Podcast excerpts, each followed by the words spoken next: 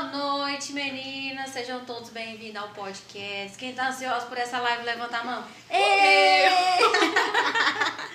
Muito ansiosa. também. Agradeço a todo mundo que já tá online aqui conosco. Se tiver pergunta, pode perguntar pelo chat do, do YouTube, tá? É, Aproveitem bastante. O que vocês tiverem de dúvidas para perguntar, pode mandar no chat do, do YouTube e também lá naquela caixinha de perguntas que tem no story do Instagram, viu? Fica à vontade, pergunta. Se a gente vai. Não vamos fazer filtro, já vamos logo avisar nas perguntas. não faremos filtro. Gente, Ai, gente. usem com moderação, viu? Vocês vão fazer filtro e eu não usem nem com moderação. Gente, boa noite para todo mundo. O pessoal que está assistindo a gente aí em casa. O pessoal que vai assistir depois. Família Rangel já está em peso aí, prestigiando. Tá Michele. É isso aí, gente. A gente sabe, né, qual é a base da, da, da atleta aqui. Então, gente, eu vou passar a fala para Michele, né? Quero que a Michelle se apresente brevemente para a gente, fala quem que é a Michelle, o que a Michelle tem feito ultimamente. Então, oi, gente, boa noite. Estou super nervosa. Eu tava falando pra Lorena, eu acho que eu prefiro lutar cinco campeonatos do que esse momento. Estou super ansiosa. Mas então, é, eu me chamo Michelle, eu tenho 27 anos, eu sou psicóloga e agora eu tô graduando em educação física. Tentei fugir muito tempo, mas eu acho que chegou a hora de começar a fazer aquilo que, que eu acho que eu sempre devia ter feito. Agora eu sou atleta de jiu-jitsu, tenho três anos. É eu acho que no geral é isso. Acho que no decorrer do pod a gente vai falar um pouquinho mais. Vamos descobrindo. Uhum. Então, eu já queria te perguntar de cara a respeito disso, né? Você formou em psicologia e como, como você acabou de dizer, né? Agora Também. você está graduando em educação física, uhum. porque é aquilo que você gosta, né? É aquilo que Sim. você ama. E eu percebo que todos nós temos um chamado, né? Aquilo que a gente veio para fazer. E a gente nota isso quando a gente sente, né? O amor, a paixão da pessoa por aquilo que ela faz. Eu falo que eu consigo ver isso quando uma pessoa está cantando e eu sei que ela nasceu para cantar porque a gente vê paixão. Quando a pessoa está tá lutando, a gente vê que tem paixão. E eu vejo muito isso em você. E foi o que eu e a Jéssica falou assim, gente, a gente tem que trazer ela aqui porque assim, além de ser é, um espaço que que as mulheres estão crescendo nesse espaço, né? Essa paixão, essa garra sua, né? E determinação de estar sempre no esporte. É, eu lembro de você no atletismo. Sim.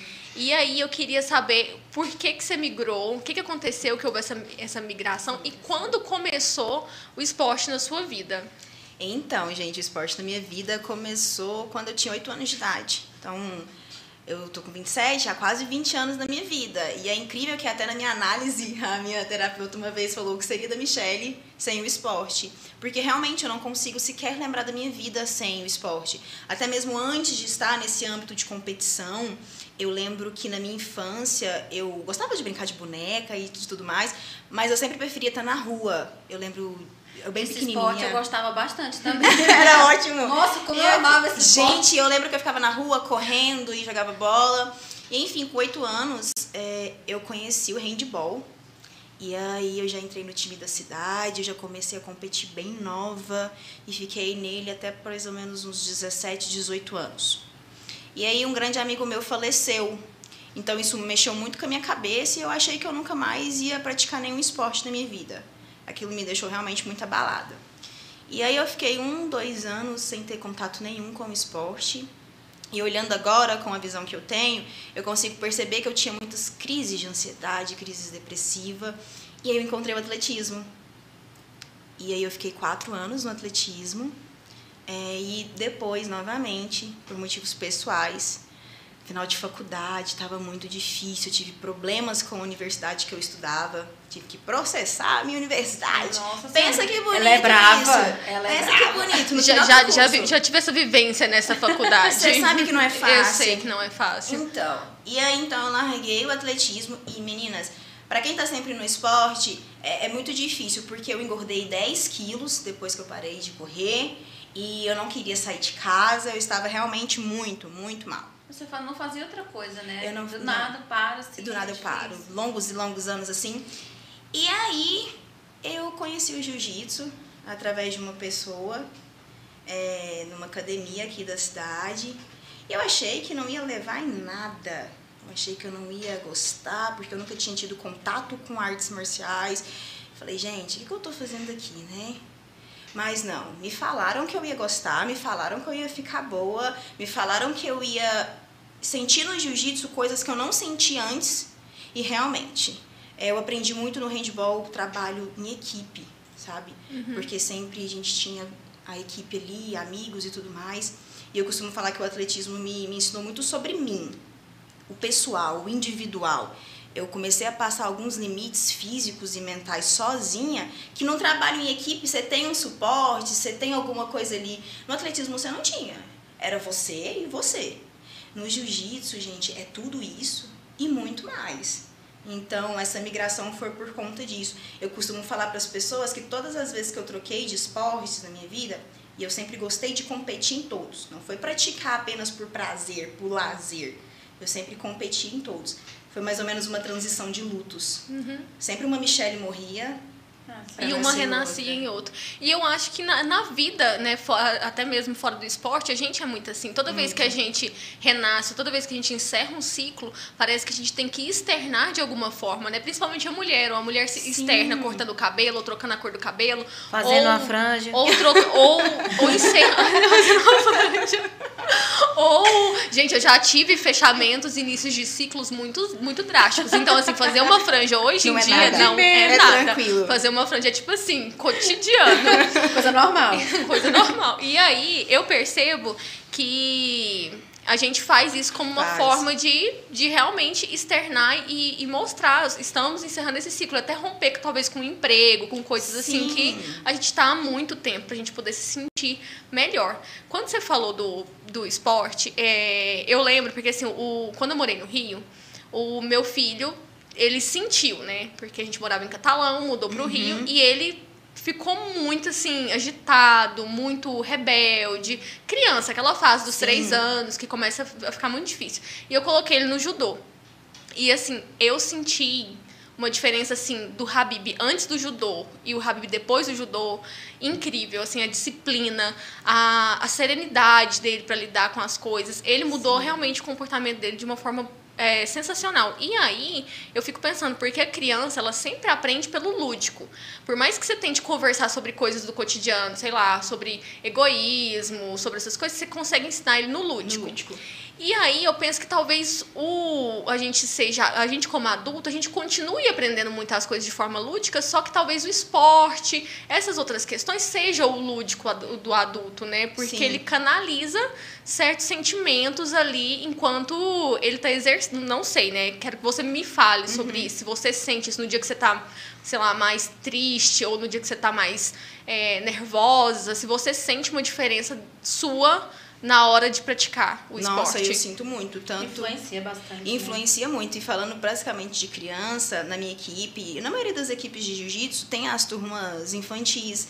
E você consegue perceber o que uma criança, quando ela chega para fazer uma aula de jiu-jitsu, e depois de um tempo que ela já tá ali é, naquele, naquele ambiente, a criança ela realmente muda. Isso é com todos os esportes, mas agora trazendo mais para a realidade do jiu-jitsu, porque o jiu-jitsu ele trabalha muito essa questão é, de hierarquia, de respeito, de entender o limite do outro e o seu limite, não só o físico, tá? A gente trabalha muito o limite mental da criança também ali, a questão de respeitar o espaço, o corpo do outro colega e o seu corpo.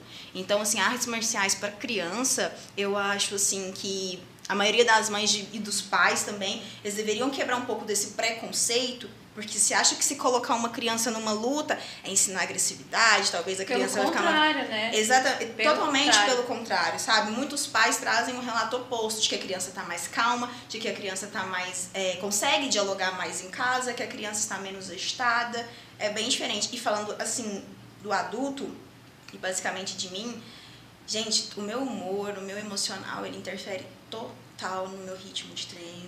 Nossa, e por te falar em emocional, tenho uma pergunta pra te fazer aqui. Pode fazer, deixa eu já pegar minha, Olha aqui a minha- aqui de gin aqui, deixa eu dar uma Dá uma acalmada, vai dando uma Pode falar acalmada. já, pode lançar já. Aqui, ó.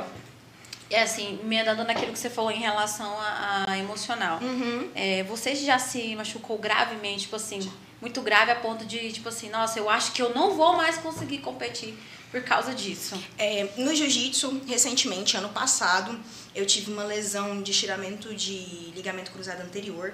Não chegou a ter que operar, graças a Deus. Mas como eu não estava respeitando o tratamento, isso começou a afetar a minha lombar de uma forma muito drástica. Eu lembro que eu terminei o meu último campeonato do ano passado, basicamente tendo que ser carregada de dentro do tatame. E aí eu falei, gente, eu não vou mais competir, eu não quero.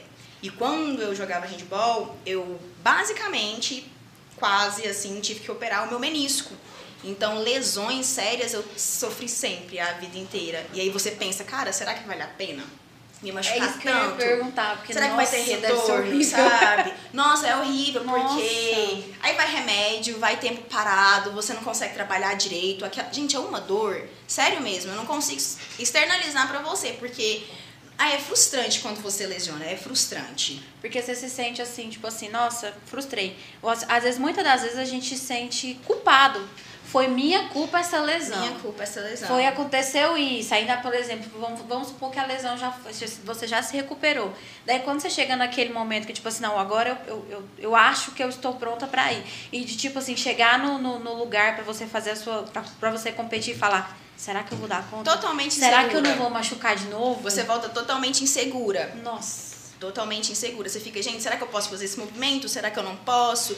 E aí até você pegar confiança em você de novo, você lesiona de novo. E aí, e aí o ciclo recomeça. Vai, esse é o ciclo. Aí dá os calos, dá os calos mental. Dá os calos, realmente, os calo nossa, de calo, gente. E assim, Michelle, o que eu queria te perguntar é o seguinte, como que funciona o suporte se, se catalão tem algum suporte para os atletas? Como que funciona? Eu sei que tem, tinha o Clube do Povo, que dava aulas. Eu não, não vivencio uhum. a questão do esporte em catalão no quesito de de aplicação de verbas uhum. públicas. Então, uhum. eu queria que você me falasse como que é você, como atleta, o que, que você tem de apoio é, na cidade de Catalão, se tem algum apoio. Como que funciona para você treinar todos os dias é, e como que você, se você pretende é, viver financeiramente do esporte e como que é o caminho para isso. Isso me emociona muito porque a prefeitura de Catalão, como se durante todos os meus anos de atleta, eu não estou falando só de do jiu-jitsu,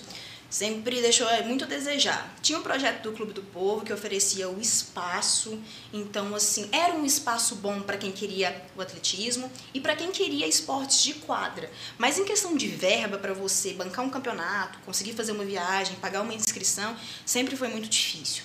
Eu lembro que quando a gente era do handball, a gente vivia fazendo rifas, a gente fazia muito festivais de comida, a gente ia pro semáforo e a gente ficava o dia inteiro pedindo dinheiro para os carros para bancar viagem. E eu não fiz isso uma ou duas vezes, eu fiz isso tantas vezes. Eu batia de comércio em comércio para pedir dinheiro, para pedir apoio. A gente levava ofício, a gente cansou de conversar com políticos aqui em Catalão. E eu falo para vocês hoje que tem muita gente que me olha hoje e fala: ah, você ganha as coisas de mão beijada, Michelle. Hum?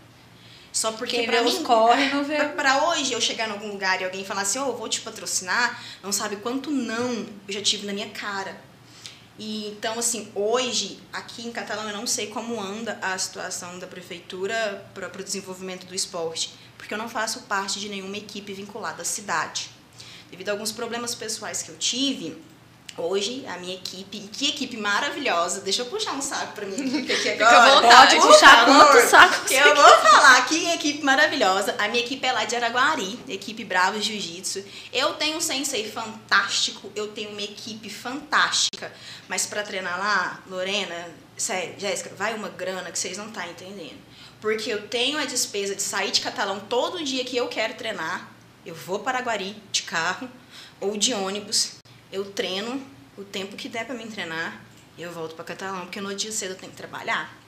Então essa está sendo a minha realidade. Hoje eu tenho alguns patrocinadores, ótimos patrocinadores, não sei se eu posso falar deles aqui. Pode, pode fica A Clínica Seca é um maravilhosa, a Clínica Seca maravilhosa, me ajuda de todas as formas, principalmente financeiramente. O Dr. Lucas Abraão, que é o médico do esporte aqui da cidade. O Dr. Gustavo, que é um ortopedista sensacional, que sempre que eu lesiono, ele é o primeiro a me ajudar. É, então, assim, a, a academia, workout, ela me dá muito suporte também. Mas hoje a minha equipe é lá de, de Araguari e eu não tenho vínculo nenhum com catalão. Assim, Michelle, eu, você falando, eu acabo me emocionando também, porque hoje em dia no meu coração arde muito forte uma, essa questão de ver que as pessoas têm sonhos e que elas lutam pelos sonhos delas, né? Então, assim, você agradeceu, mas eu também quero agradecer a todo mundo que te apoia, Nossa, porque obrigada. eu sei que não é fácil a gente lutar pelos sonhos da gente. E hoje em dia eu, eu, eu tenho me colocado numa postura do que eu puder para fazer, para poder ajudar alguém, o que tiver ao meu alcance que eu puder fazer, seja falando, seja agradecendo, seja prestando uma, uma mão amiga, eu quero fazer e quero semear, né? E aí eu vi um vídeo seu nos stories que, tipo assim, Cara, eu chorei vendo os vídeos, porque você, você tipo, muito mal, porque você saiu no dia do seu aniversário para treinar. E, assim, você, você se culpando por ter saído para treinar no dia do seu aniversário e roubarem seu notebook. É, é e aquilo lá, e eu até chamei você ali no direct e falei, Michele, não se sinta culpada. Você fez o que você deveria fazer. Você foi no dia do seu aniversário correr atrás dos seus sonhos e você não tem que se culpar porque existe gente má no mundo. Nossa. Existe gente. Isso aí acontece porque tem gente que quer. É o universo tentando te, te parar, sabe? E aí eu olho para você e vejo, e vejo uma pessoa assim que nada vai parar, entendeu? Lorena, não vai. Porque eu já tive motivo para parar. E aí, quando eu falei, gente, vou parar com esse jiu-jitsu. Tem pouco tempo que eu tô nisso, por que, que eu tô insistindo nisso? Por que, que eu vou continuar isso? Gente, a minha vida no final de 2020 tava um caos não tinha motivo para continuar nesse esporte. Eu estava sem equipe, eu estava eu estava muito mal. E não. E aí eu costumava falar para as pessoas: "Ah, você me salvou. Ah, você me salvou". Gente, eu percebi nesse ano que o que sempre me salvou foi o esporte, sempre. E quando eu falei, eu não vou desistir, eu vou continuar no jiu-jitsu, tendo um, dois anos de jiu-jitsu, vou continuar competindo sim, vai ser difícil, eu vou gastar muita grana, mas vai valer a pena. Tanto é que o pessoal de Catalão, recentemente me procurou, me fizeram propostas para voltar a treinar aqui e tocaram um assunto, ah, porque para você vai ficar mais fácil, cômodo, questão financeira. E se eu falar para vocês que não mexer um pouco comigo, eu vou estar tá mentindo. Porque para mim, em Paraguari hoje, a gasolina tá 7 reais, gente. É 80 conto toda vez, contando com pedágio. E não é fácil, eu não faço isso por diversão total, porque se andar 140 quilômetros, que é 70 ida e 70 volta, é cansativo. Sim, ainda mais que é algo... Muito. Só que entra naquela coisa que eu sempre falei, estava falando para você da questão do Habib, questão de princípios.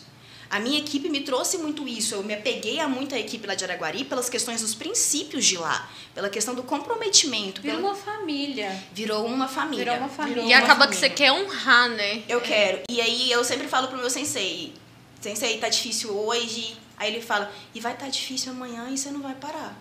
E eu não vou parar.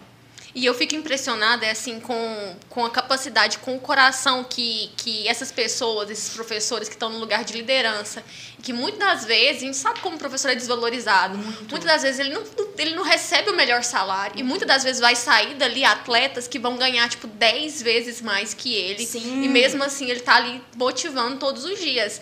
E aí, o que eu queria, o que eu queria dizer nessa questão também é da gente despertar e apoiar as pessoas enquanto elas não chegaram onde elas querem chegar. Exatamente. Porque depois que elas chegam, Uhum. Aí, gente, todo mundo quer apoiar. Aí todo aí mundo. Aí, aí todo é mundo quer falar. Sabe? Porque assim, eu vejo que catalão de Catalão tem saído muitos talentos. Muitos é. talentos e em várias sair muito áreas. mais. Lorena, você não está entendendo o que é que essa cidade ela tem de talento, principalmente na questão do esporte. Eu já vi, já convivi com gente extremamente talentosa, que teve a oportunidade de sair daqui, que chegou a sair por um tempo, mas por falta dessa estrutura não pode sair, não pode conseguir realizar esse sonho. Igual tem o, o eu não lembro o nome dele, mas tem um rapaz da natação. Da, o Rui. O Rui. O para, por exemplo, todo, eu vejo todo mundo de Catalão, tipo, apoiando, não sei o que, não sei o que. E aí eu fico me perguntando, será que antes dele chegar ali, tinha gente apoiando ele? Muito provavelmente não. Né? Então, assim, o, o meu apelo aqui é, gente, vamos enxergar os talentos que a gente tem dentro de Catalão enquanto uhum. eles estão aqui, sabe? Porque quando eles vão para fora, aí eles vão ter patrocínios muito grandes que, que não estão vinculados aqui, né? Sim. E é bom a gente carregar essa coisa de, tipo assim, a minha cidade me apoiou. Sim. Porque a gente, querendo ou não, vocês, vocês representam a nossa cidade lá fora, e né? é engraçado, né? Porque as pessoas viram para mim e falam, mas você não é de Araguari? falo, não, eu sou de, sou de catalão. catalão. Mas trabalho aqui. Entendeu? e aí é muito engraçado você falando desse apoio. Recentemente, o meu sensei, olha para você ver como que o cara é. O cara simplesmente falou assim: olha, preciso de apoio para meus atletas, porque eu quero que meus atletas vão para campeonatos grandes. Eu quero ver meus atletas é no Rio de Janeiro, é em Balneário Camboriú. Eu quero ver meus atletas disputando os maiores campeonatos do Brasil. Só que eu sei que meus atletas não têm renda. O meu sensei ele foi na prefeitura de Araguari e ele conseguiu apoio tanto na parte de hospedagem, a parte de translado, tudo para os competidores da equipe dele. Ou seja, um apoio integral, do começo sim, ao fim. Sim, e isso pra mim, que tô muitos anos no esporte, quando ele contou, eu fiquei abismada. Tipo, como assim? Como assim? Que realidade é essa? A gente correu tanto tempo atrás disso, em tantos esportes, e nunca teve lá em Catalão. De repente, tá pá, aqui em Araguari, pra um bando de meninos de jiu-jitsu. Achei incrível, falei, gente, não tô acreditando. Nossa, tem até mais uma perguntinha aqui pra você. Eu tô com eu tô daquelas, eu tô com fome e quero merendar. Tá. Tem comida Nossa, nesse tá um cheirão, tá um cheirão. A, a Michelle, inclusive, falou que não, não nunca havia experimentado a esfirra. Ah, então eu vou deixar essa pergunta pra depois. Eu vou falar dos patrocinadores, gente, porque Por favor. a gente Nossa, e precisa tá com falar. cheiro muito bom. Tá com cheiro dessa gostoso. esfirra. Eu gostaria de agradecer ao Bruno lá da Heralds que tá patrocinando as esfirras de hoje, porque tá todo mundo aqui varado de fome. Parada, ainda falei pra essa Tá Jéssica todo do mundo céu. varado de fome. Arruma um patrocínio de comida porque eu tô com fome. Né? Então, assim, tá que a gente vai lanchar agora, Bruno fica de boa, a gente vai pagar um mico aqui, mas, tipo assim, vai sair. Vai ser gostoso. Vai, gente, vai, comer é vai, natural. Vai ser um mico Vai ser um gostoso. bico gostoso. Um bico Gente, o, o, o sex appeal do Brad Pitt é ele comendo. Todo filme. Não tem um filme que o Brad Pitt não come, se vocês for reparar. É o Tom Cruise correndo. Todo filme ele corre. todo filme o Brad Pitt come. é o Enfim, sex appeal dele. É, o mundo é dos espertos, come quem quer, corre quem quer, né? Exatamente. Eu faço os dois, O, graças o, né, a Deus. o Tom Cruise, se fosse esperto, comia, né? É, Mas mas escolheu é correr. É, gostaria de também agradecer a, a Lafá, gente, que ela teve aqui no, no podcast passado. Então a gente deixou aí é, nos stories, tá? E a gente colocou o novo IG dela pra vocês seguirem ela, como eu tinha explicado nos stories de ontem. Depois que ela teve aqui, a conta dela foi hackeada. Então vamos ajudar ela nessa nova conta. Denunciem a outra. Então vamos ajudar a Lafá nesse começo novamente, tá? Obrigada, Lafá. Gente, e assim, a gente fala assim, ajudar, mas, gente, vamos ajudar mesmo. De verdade, sabe? é ir lá, Porque seguir. A gente fala tanto de apoiar outras Sim. mulheres, e assim, não custa nada, gente. É algo você simples, só ir lá e seguir. entrar, digitar e seguir. Você não vai perder nada com isso. E, então, é, e é algo de qualidade. É, não é um conteúdo qualquer. Lá tem um Não, e outra coisa, se você, se você não pode abençoar a vida da pessoa comprando, você pode abençoar a vida da pessoa pelo menos seguindo. Então, Sim, assim, divulga o segue trabalho. a divulgando o trabalho da pessoa, né? E antes da gente partir pros comes e bebes, tem mais uma coisinha. Nós estamos também no Spotify, meu povo. Quem já maratonou aí, a gente tá lá no Spotify. O link tá no. Acho que tá nos destaques do, do Instagram. É só chegar lá que tá lá direitinho, clica, vai direto, você salva lá na sua, na sua playlist. E aí, vamos comer, meu povo. que eu E falando, e quando a Jéssica vai arrumando a comida, e falando em apoio, gente, não esquece de curtir, de se inscrever no canal, tá? Importante. E dar aquela moral pra gente continuar trazendo mulheres fodas aqui, tá? Pra vocês conhecerem a história e também darem apoio. De que que tem aí, Jéssica? Vamos repartir o pão. Pera aí que eu vou roubar um frango bem aqui. Nossa, Deus. Pera aí, tem que arrumar a caixinha. Calma, Deixa gente. cá, deixa é, daqui. Que a caixinha aqui é muito Pelo chique. amor de Deus, é chiquérrimo mesmo. Ó, ó. Eu, eu Ah. quero. Ai, eu, eu gostei desse negócio com bacon aqui, ó, e pimentão. Eu, igual, eu gosto muito dessa. Então vamos A lá. gente não vai brigar. É minha. Tira, da- tira daqui. Pera Aqui, gata. Seja feliz. gente. Vamos conversando e comendo. Vamos. O que, que você vai querer, amor? Eu vou querer. Eu acho que essa aqui tem pimenta calabresa, né? Acho Ela que é eu quero calabresa. ela. Calabresa. Enquanto isso, eu vou pegando aqui nos, nos meus arquivos as perguntas que eu tenho. Muito obrigada. Fique à vontade. Deixa eu comer. Deus, misericórdia, nunca paga, paga comendo. Gente, é, é porque realmente. vídeo não tem cheiro, que se tivesse, vocês iam ficar com fome. Gente, Gente, tá muito realmente. bom. A gente até ia deixar pra comer no final, mas o cheiro tá tão gostoso que as lombrigas Ah, tá era no final? barriga. Que era pra comer? Daquelas era no final que era pra comer? Ela chegou aqui já falando que tava com fome. Né, Não. gente? Nós tem, nós, eu, pelo menos, eu tenho Aqui, vergonha. achei as perguntas. Ah, não, gente, eu vergonha não de quê? De comer? Não tenho Eu tenho, vergonha como, como diz minha avó, eu tenho vergonha de roubar e não dá conta de carregar. O resto. Nossa, o lá de casa conseguiu carregar tudo. Meu não posso perder a piada, né, amiga? Gente, Daquelas, eu de boca cheia. Vai rolar isso, gente. Falar de boca cheia vai rolar. Perdoem a gente. Já aconteceu comigo. Um belo dia eu viajei pro Uruguai. Daquelas realizando o sonho, né? Conhecer o Uruguai quando eu era mais nova. A hora que eu chego em casa, cadê? Fizeram o limpa É frustrante. na casa. É, é muito foda essa coisa de uma pessoa invadir o seu espaço, né? E, Eu tava te falando a questão mais assim da. Até onde eu tenho que abrir mão da minha liberdade pra ter segurança. Uhum. Caramba, eu só queria sair de casa pra fazer uma coisa, né? nem no meu lar, nem no meu ambiente. Eu tenho essa segurança. Porque, igual eu falei pra minha amiga, eu falei, ah, cara, se fosse na rua alguém me parando, seria aterrorizante, seria horrível também. Mas tu desceu o pau nele. Não, eu tentaria, né? Pelo amor de Deus. Pelo menos, né, uma Se rasteira. não tivesse, se não tivesse armado, Michelle, talvez, mas se, se, se tivesse se, se você tivesse em casa, você partia pra cima? Ai, gente, eu acho que não. Um cabo de vassoura, mulher. Eu acho que não. Eu juro pra vocês. As pessoas ficam, ah, não sei o quê, porque. Não, acho que não. Já aconteceu, lá, de alguém tentar te agredir, você se meter em alguma briga e você precisar. Ah, o- por Usar enquanto- seus dotes de jiu-jitsu. Olha, por enquanto, depois que eu aprendi o jiu-jitsu, não. Mas antes do jiu-jitsu, eu já envolvi. Nossa, eu brigava muito. Nossa, que pena. Nossa, Pensa, que manda pena. todo mundo vir agora. Eu falo isso pra minha mãe. Às vezes a gente tá sentando lá e a gente começa a falar de, de parente, né? Porque parente não é família. E aí. E aí, altas histórias sobre isso. E aí a gente fica, nossa, podia ser hoje, né? Hoje em dia o negócio ia ser totalmente diferente. Nossa, já aconteceu comigo. Eu tava na porta do meu trabalho, esperando a minha chefe chegar. E aí eu tava sentada em cima do capacete com o celular novinho na mão, novinho. Acho que eu tinha pagado a segunda parcela dele.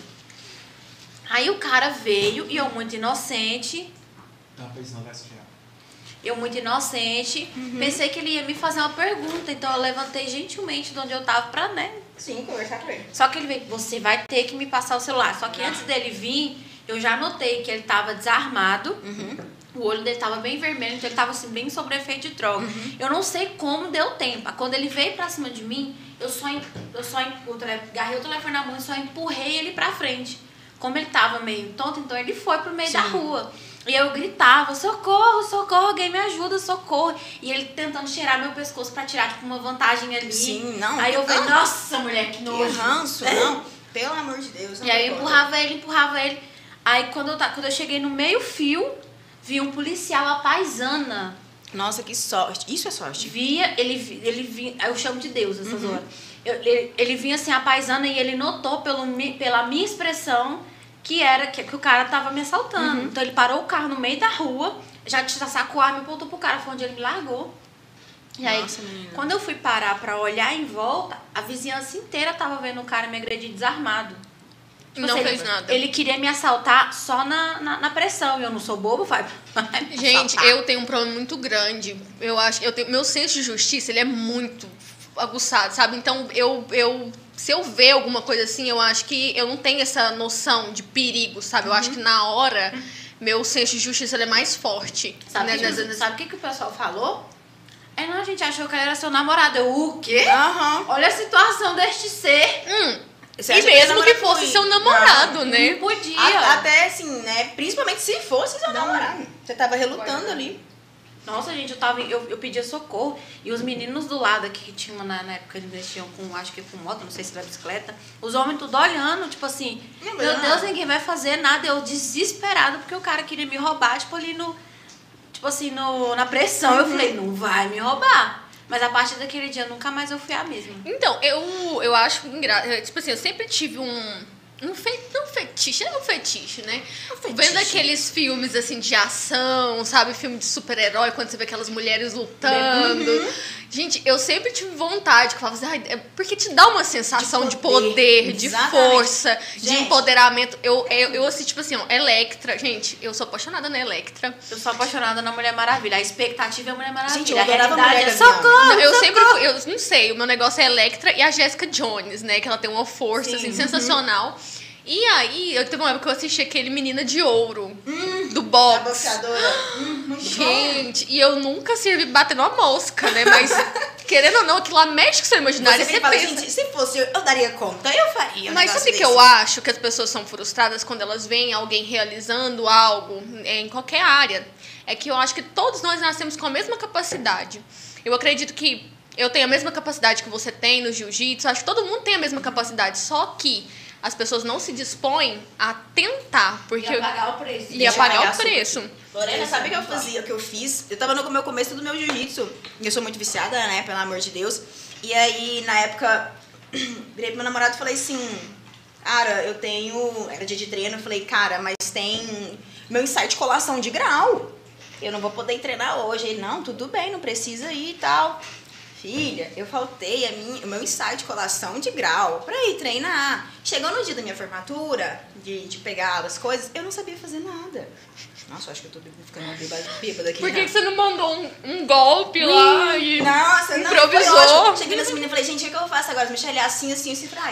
Vai dar certo. Eles não vão me encher meu saco por causa disso. Mas até colação de grau eu já faltei pra poder treinar Pra jiu-jitsu. poder treinar.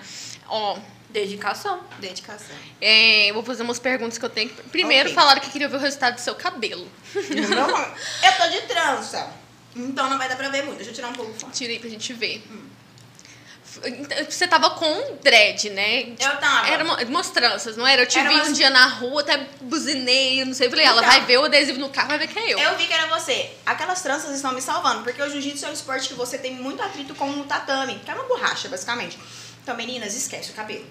Toda jiu-jiteira tem o mesmo problema e ou ela vai ficar careca ou o cabelo dela vai ficar destruído.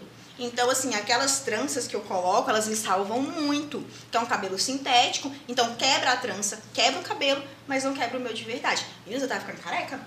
Meu cabelo, Gente. sério, meu cabelo tinha parado de crescer, ele tava dando buraco, porque você arrasta, pisa, puxa.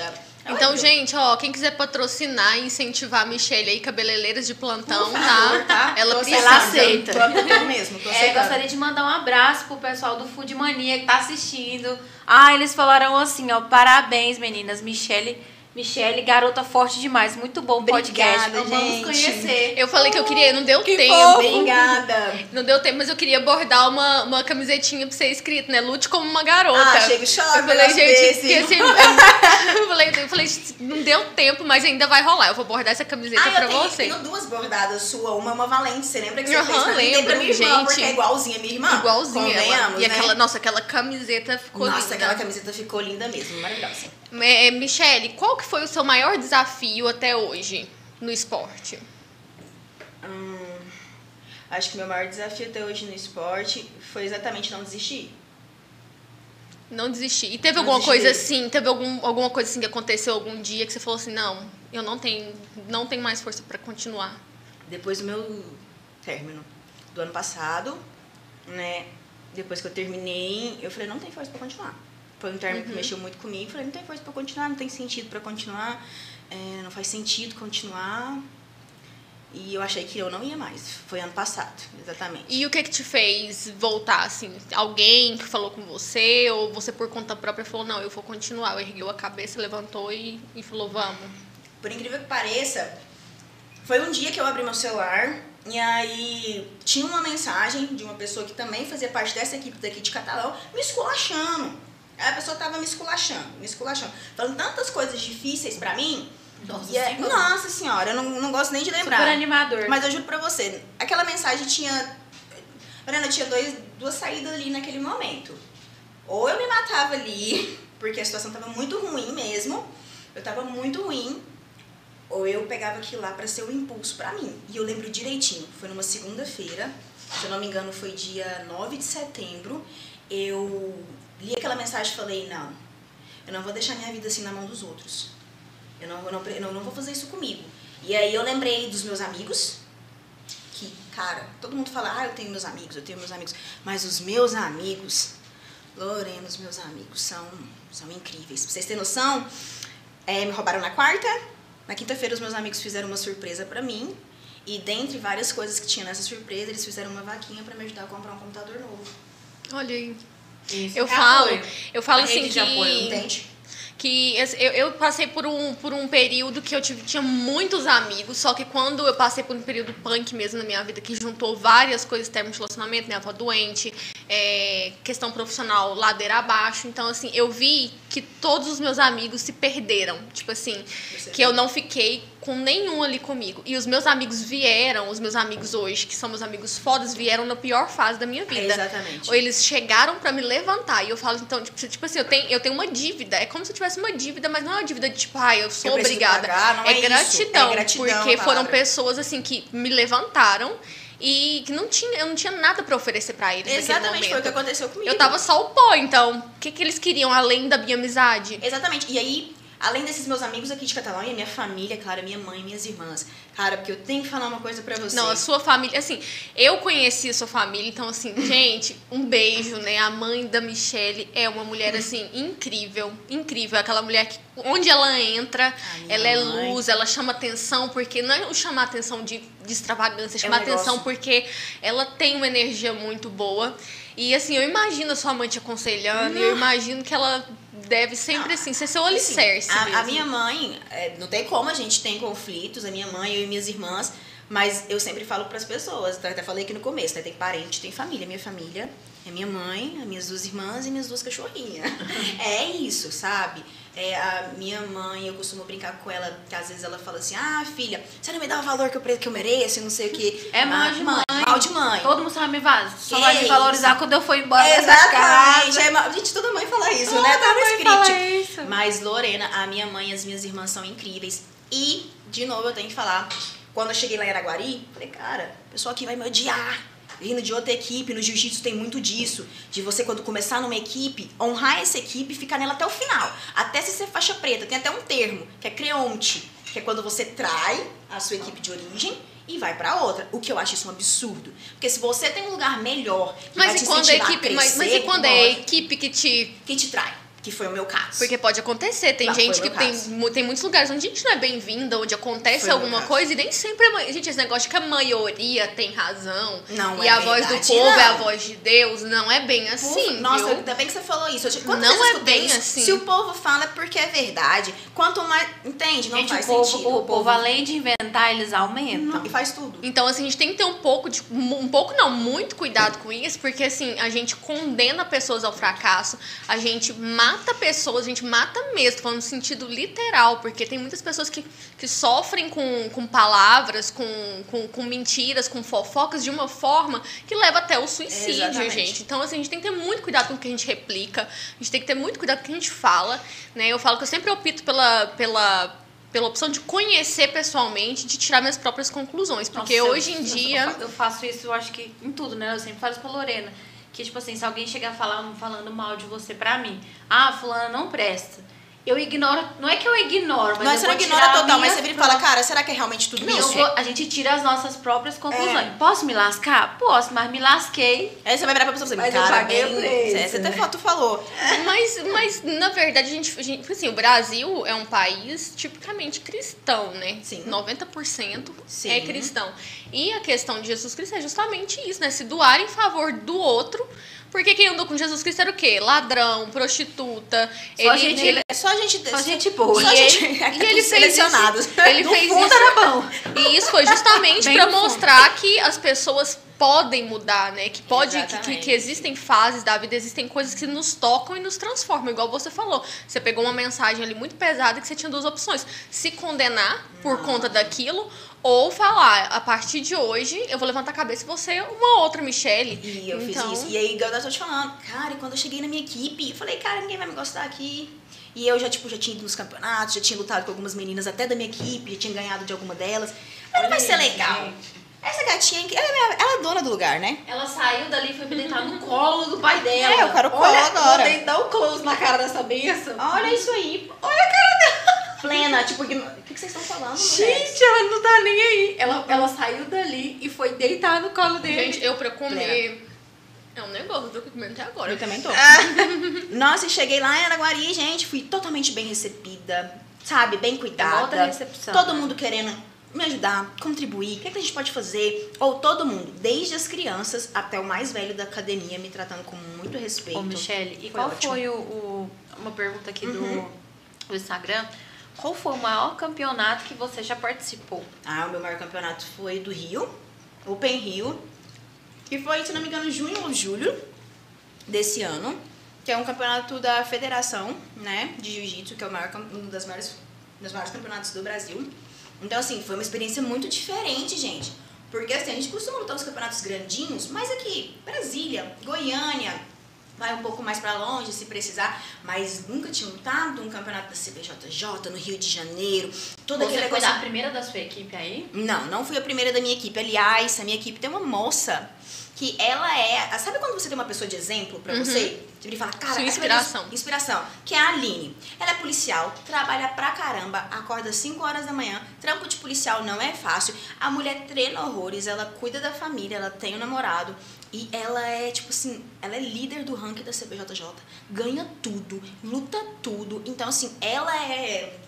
que é- Porque a gente normalmente pega ídolos. Tô me longe. sentindo culpada agora. Ai, eu na quero, academia. Eu quero ficar, eu quero ser igual o fulano de tal. Uma realidade muito distante da sua. E a gente esquece de olhar pro colega do lado, Uhum. cara. Pra quem tá dia a dia com você. Você não olha a batalha do seu amigo. Ah, mas você prefere vangloriar aquele blogueiro famoso lá da internet. Mas não E outra coisa, eu falo assim que as pessoas, elas estão adoecendo por se compararem com pessoas que têm uma realidade completamente diferente. Exato. Então, assim, gente, é, a, a forma com que a gente começa não é a mesma forma com que a outra pessoa começa. Uhum. Às vezes a pessoa começa já com uma estrutura gigantesca e às vezes a gente tá conhe- começando do nada. Isso. Então é bom quando você olha pra uma pessoa que tá do seu lado que tem, tipo, o mesmo padrão que o seu, porque você olha e fala assim. Eu Ela posso. não tem nada de diferente, então Saca? eu também posso chegar Eu lá. falo isso pra ela, eu falo, amiga, é um olhar de, de assim, de admiração. Porque, poxa, se você tá conseguindo, significa que eu tô no caminho certo, de que eu tô no lugar certo e que eu tô com as pessoas certas. Daqui vai sair coisa boa. E aí agora a gente tá organizando pra gente tentar lutar o Open lá em Balneário Camboriú, que também é um outro campeonato gigante. Então vamos ver se vai dar certo. Mas, gente, a realidade é outra, porque você vê vídeo no YouTube, né? Uhum. E aí quando você chega pra lutar naquele mesmo tatame de que você vê os famosos lutando, você tá andando assim no ginásio e aí você vê um cara famoso, que você vê luta, que é campeão mundial, que é campeão brasileiro, você fala, caramba.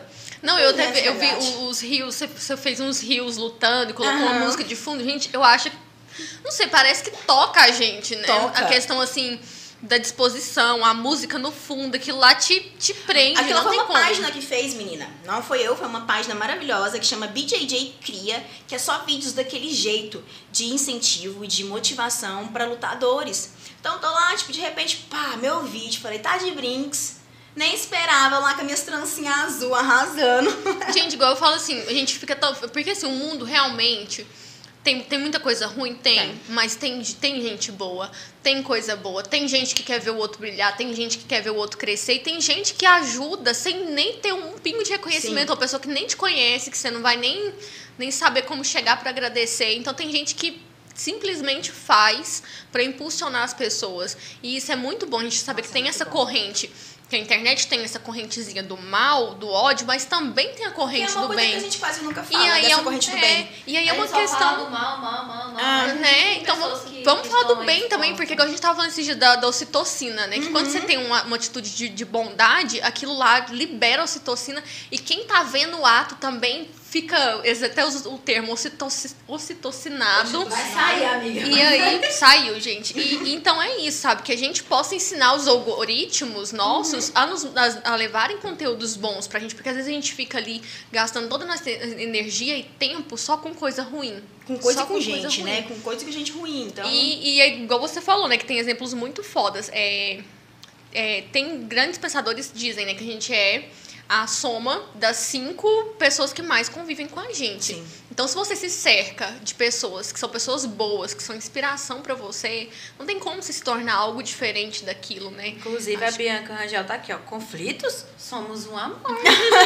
essa aí, PMF, olha, a gente, olha pra você ver lá em casa. Conflitos? Somos Essa, um amor. essa menina me enlouquece. E ela é a única ruiva, o que deixa eu e meu outro irmão um pouco mais assim, nervosa. Porque minha mãe teve a oportunidade de dar o gene ruivo pra todo mundo, mas minha mãe foi egoísta e deu só pra última. Não, não, sério, eu e meu outro Ruiva irmão. natural, coisa mais linda Cabelo do mundo. enrolado, o negócio é nojenta. Ai, meu Deus. E ela é ariana, eu sou escorpiana e a outra é canceriana. Misericórdia. Você consegue imaginar isso? E minha mãe é virginiana. Então imagina quatro mulheres nessa casa. Faltou só uma sagitariana pra inteirar o, o bonde das loucas. Nossa senhora, lá em casa parece anarquia, parece feira, é um negócio uma loucura. Vocês não fazem umas reuniões, não, de vez em quando, pra organizar o rolê? Porque, pensa, cinco mulheres, né? E, e mulher tem uma coisa, gente, que é muito estranha.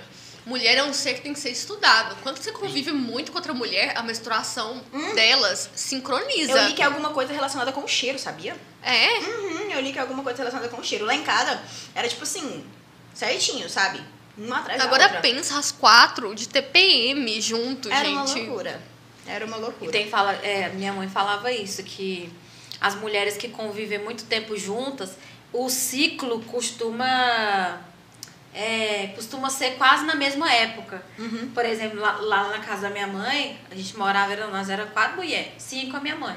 Então a gente, tipo assim, se acabou o ciclo da fulana, ai meu Deus, é a minha É meu vez. Tá rodando, tá rodando. Já é a minha Não, vez. eu tenho duas amigas minhas que quando, tipo assim, minha menstruação, eu falo, gente, minha menstruação parece estar atrasada. Aí eu mando mensagem pra, pra essas duas amigas minhas e falo assim, amiga, você menstruou? Aí eu disse, ainda não, eu, ah não, então tá tudo Então tá certo. Tô no tempo ainda, tô certo. no tempo. Estou Então vai tempo. Nossa É, senhora. Outra pergunta, vi que você é formada em psicologia. Como consegue conciliar a profissão, e o esporte e as competições? Nossa, é muito difícil.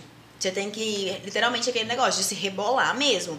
Então, normalmente, eu tento deixar o meu período da manhã, todos os dias da semana, destinado aos, aos meus pacientes. Então, de segunda a Então sábado. você atende. Atendo. De segunda a sábado, eu tô atendendo. E aí, várias vezes, é, o paciente precisa de um atendimento com urgência, e aí você tem que rebolar e atender. Onde que você atende, Michelle? Eu tô atendendo agora lá na clínica do Dr. Lucas Abraão, que é lá na Uniclínica, que fica ali, sabe, a Santa Casa? Uhum. Bem na esquina da Santa Casa. Então eu tô atendendo lá agora e tento, durante a semana, encaixar os meus treinos aí. E você treina, você- atende todo, todas, as faixas, todas as faixas Todas as etárias. faixas etárias. Mas eu, eu penso que você deve ser muito boa com adolescente, não? Eu Por- gosto mais de, de adulto. De adulto? Eu gosto mais de adulto. Uhum. Adolescente e criança tem sempre aquele impasse do- dos pais também estarem, de certa forma, envolvidos também Sim, na porque eu, eu, eu falo, né? A criança, ela não proje ela, criança, ela projeta tudo, né? Então, Exatamente. ela não cria nada do zero. Então, o Exatamente. comportamento dela tá sempre ligado ao, ao dos pais. Eu falo isso porque eu vejo isso muito no meu filho. Quando ele começa a fazer alguma coisa, eu falo, gente, Que o que eu que tô que eu tô fazendo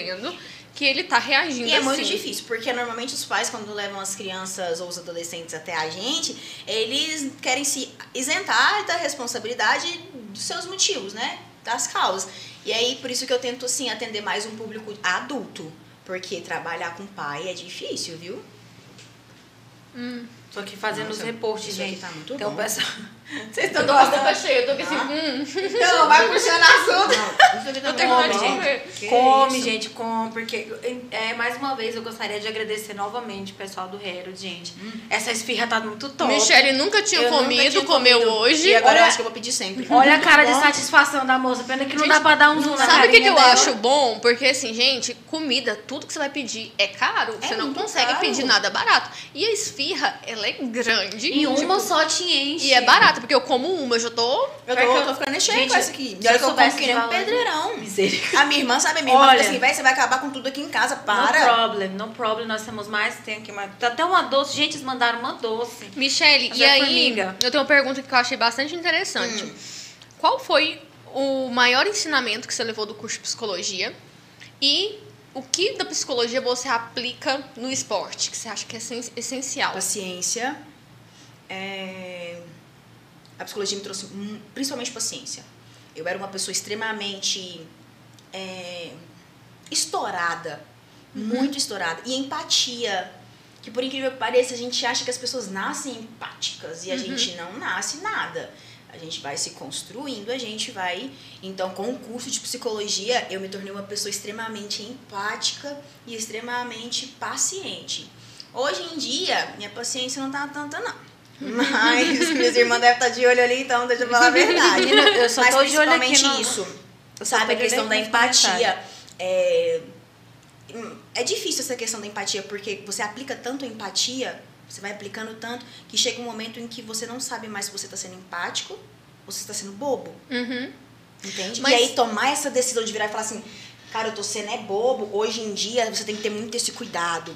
Porque às vezes você se posiciona de uma forma, a gente até tava falando, né? Da questão da fala. Às vezes você se posiciona de uma forma que você entende, cara, isso aqui eu não tô sendo empático mais, isso aqui eu tô sendo trouxa, isso aqui eu tô sendo bobo.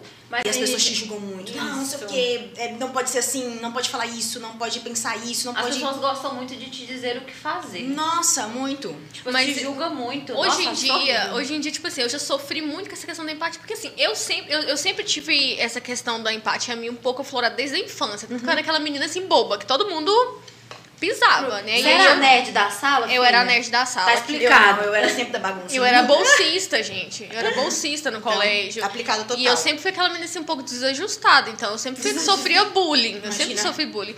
Só que eu, eu tipo assim, eu. Hoje eu vejo que eu tinha um coração bom, tipo, Uhum. não, não é porque eu era boba. E eu acho que, mesmo que a gente pessoas, sofra com isso, a gente ainda tá na vantagem. Porque teve um período que eu me rebelei, que aí eu falei, quer saber, agora eu vou me fuder pra todo mundo e eu vou pensar só em mim. Só que o pensar só em si É muito é difícil. muito. Não, não, e assim, o pensar só em si, tá ele vai. Ele vai te tornando um ser humano muito. Muito sombrio Não, mesmo, e, tipo assim. assim, e você acaba que passa isso pra outras pessoas. Você chega no lugar. Você no fica clima- pesada, você você fica. sente a energia do lugar, Sim. fica muito pesada. E, eu, e hoje em dia eu, eu opto por, mesmo que as pessoas achem que eu sou boba, mesmo que eu faça papel de boba, eu sei que eu não sou e eu sei do porquê eu, Sim. eu oferto amor, porque eu acho que o mundo tá muito carente de amor. O Sim. mundo tá muito carente de uma pessoa que te olha no olho, de que te enxergue mesmo. Eu falo assim que a gente passa por pessoas na rua e a gente dá uma esmola, porque pra gente é mais fácil dar uma esmola do que a gente enxergar aquela pessoa Sim. ali. Sim. Porque a gente não quer perder tempo. A gente não quer perder tempo com o outro. Então, assim, é, é- essa questão da empatia é muito E foda. a psicologia me trouxe muito, porque chega no consultório, cara, chega gente de tudo quanto é tipo, De tudo tudo quanto é jeito. problema, de tudo quanto é classe, tudo quanto é cor, gênero, o que vocês pensarem chega ali na sua frente. E aí você começa a escutar a história da pessoa. Cara, não tem como você não ser empático, Hum. cara. Não tem como você, sabe, se isolar totalmente. Porque Você se envolveu ao ponto de, tipo, se envolver é, sentimentalmente com a pessoa? Ainda não nesse ponto, mas virar pra você e falar assim que tem como você se manter totalmente a par do seu paciente, igual as universidades pregam. Gente, isso é impossível do ser humano, cara. Não tem como você... Nossa. Entende? Tipo assim, ah, você tem que se manter a par do sentimento do, do seu paciente, você tem que se manter isento. Realmente, você não pode deixar que as suas questões atrapalhem a análise. Mas você compartilhar um afeto ali na análise, um afeto pelo seu paciente, ela ajuda o tratamento. É um paciente que se sente acolhido, que se sente na escuta. Então, como que uma pessoa chega em você e te conta de um abuso sexual, por exemplo, e você não vai se sentir tocada com aquilo? E as pessoas notam. Tipo, quem É tá com você, ela nota. Nossa, essa pessoa tá sendo fria. Essa pessoa Mas, tá... Exatamente. assim, eu falo porque o. Eu acho que a virada de mesa na minha vida foi justamente quando a minha terapeuta teve esse olhar comigo, assim. Minha terapeuta não, porque eu cheguei, não, não cheguei a ficar muito tempo com ela. Inclusive, eu queria falar aqui, né, a. a, a a Maiara, né, ela tá passando agora. Ela até veio aqui no programa, eu acho, né? E assim, eu nunca tive a oportunidade de agradecer ela de falar sobre isso, né? Então, eu queria agradecer, porque eu acho que hoje quem eu sou depende muito de, de duas coisas que ela disse pra mim e de, da forma com que ela me enxergou. Porque era uma forma que eu acho que nem eu tinha me enxergado. Então, um dia ela virou pra mim e falou assim: Lorena, eu tava naquela assim de me culpar por tanta coisa. Ela virou pra mim e falou assim: Lorena, sabe o que eu vejo? Uma menina que quer salvar o mundo. E é que, porque assim, eu me culpava por isso, por aquilo, por, pelo, eu me culpava por todo mundo que tava, tipo, ruim, como se eu tivesse responsabilidade de salvar realmente todo mundo. E ela falar isso pra mim foi porque eu senti a empatia dela A por empatia. mim naquele momento, de tipo assim, calma, você é só uma menina. Você é Tipo só assim, uma menina. calma. E assim, Espera, né? é, eu não sei se ela tá vendo, mas é, queria agradecer, porque eu falo pra todo mundo do quanto isso foi importante. Ouvir isso foi muito importante pra minha vida, pra eu me reconstruir. Então, a partir dessas falas, dessas coisas que ela foi me falando, eu me reconstruí. E eu acho que isso é, é, é assim, gente, todo mundo, se puder, façam terapia. Nossa, a minha analista também foi sensacional. Eu Porque- comecei a fazer terapia. Eu fiz hoje. Não deu pra fazer ontem, amiga. Mas eu fiz hoje. Não deu pra fazer ontem. É bom. A gente sai um pouco. Não vou te dizer que sai. Não muito, sai. Mas sai um pouco mais aliviado. Porque é tanta coisa que passa na sua cabeça naquele Nossa. momento. E, tipo Ah. assim, ela me ouviu, porque tem psicólogos aqui em catalão, gente, eu vou falar bem sério. Mas tem psicólogos aqui em tem. catalão que eu vou te falar. Às vezes, é tipo assim, é um, se ele te dá, tipo, 40 minutos. Uhum. Em 40 minutos você já tá começando a se soltar, começando a se abrir. Para o tempo. A hora acabou.